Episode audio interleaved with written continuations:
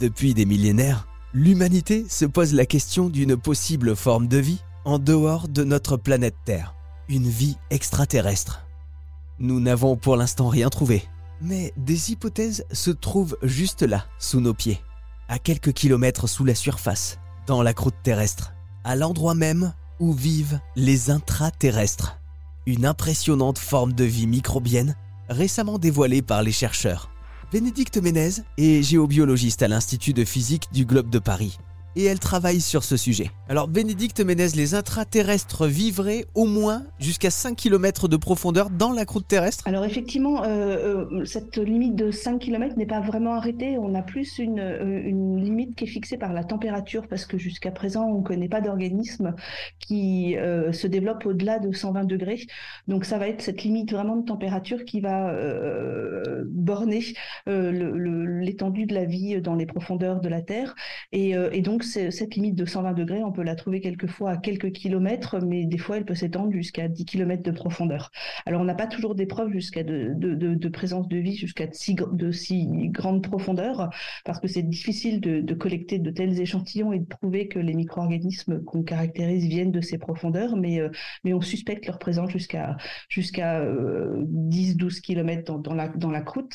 Et, euh, effectivement, dans, dans, les roches, il y a, il y a quand même pas autant d'espace qu'à la surface de la Terre. Donc, euh, on imagine que ce sont des petits organismes. Donc, c'est pour ça qu'on généralement on, met ça sous l'appellation de micro-organismes. Alors donc, c'est des micro-organismes qui vivent là euh, sous terre dans des conditions difficiles quand même. Non seulement ils sont petits, mais en plus c'est des organismes qui savent se développer loin de l'énergie de la lumière et loin de toute la matière organique qui est faite par la photosynthèse. Et donc, ils doivent avoir des capacités à résister aux faibles teneurs en eau, aux hautes températures, aux hautes pressions, mais surtout euh, capables de tirer leur énergie pour se développer et tous leurs nutriments de, ces environnements profonds, de ces roches, euh, des minéraux qui la constituent, euh, des fluides qui percolent les roches de la croûte.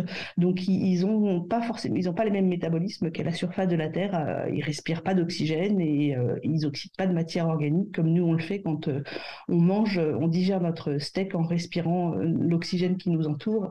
Eux vraiment, ils, ils peuvent puiser du fer, du soufre, de l'hydrogène, du méthane dans les fluides profonds.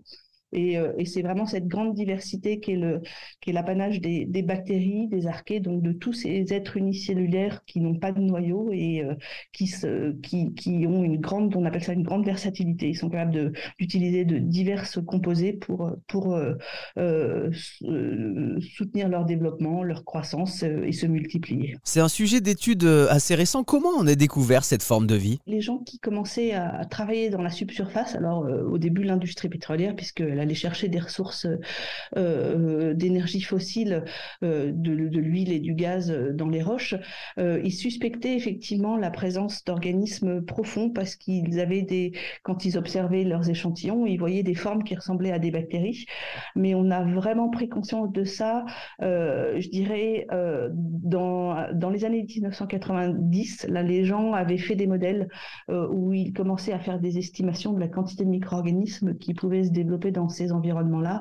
Et c'est surtout euh, ensuite, euh, quand la communauté s'est mobilisée et qu'elle a eu les moyens financiers d'aller aborder ces questions, euh, et puis aussi les moyens de caractériser ces micro-organismes par le développement de, techniques puissantes de séquençage de l'ADN que qu'on a réalisé donc des années 2010 jusqu'aux années 2015, qu'on a pu faire de vrais inventaires et de se rendre compte de la richesse de ces environnements. Les scientifiques se posent alors désormais cette question primordiale. Si on des intraterrestres dans la croûte de la planète Terre.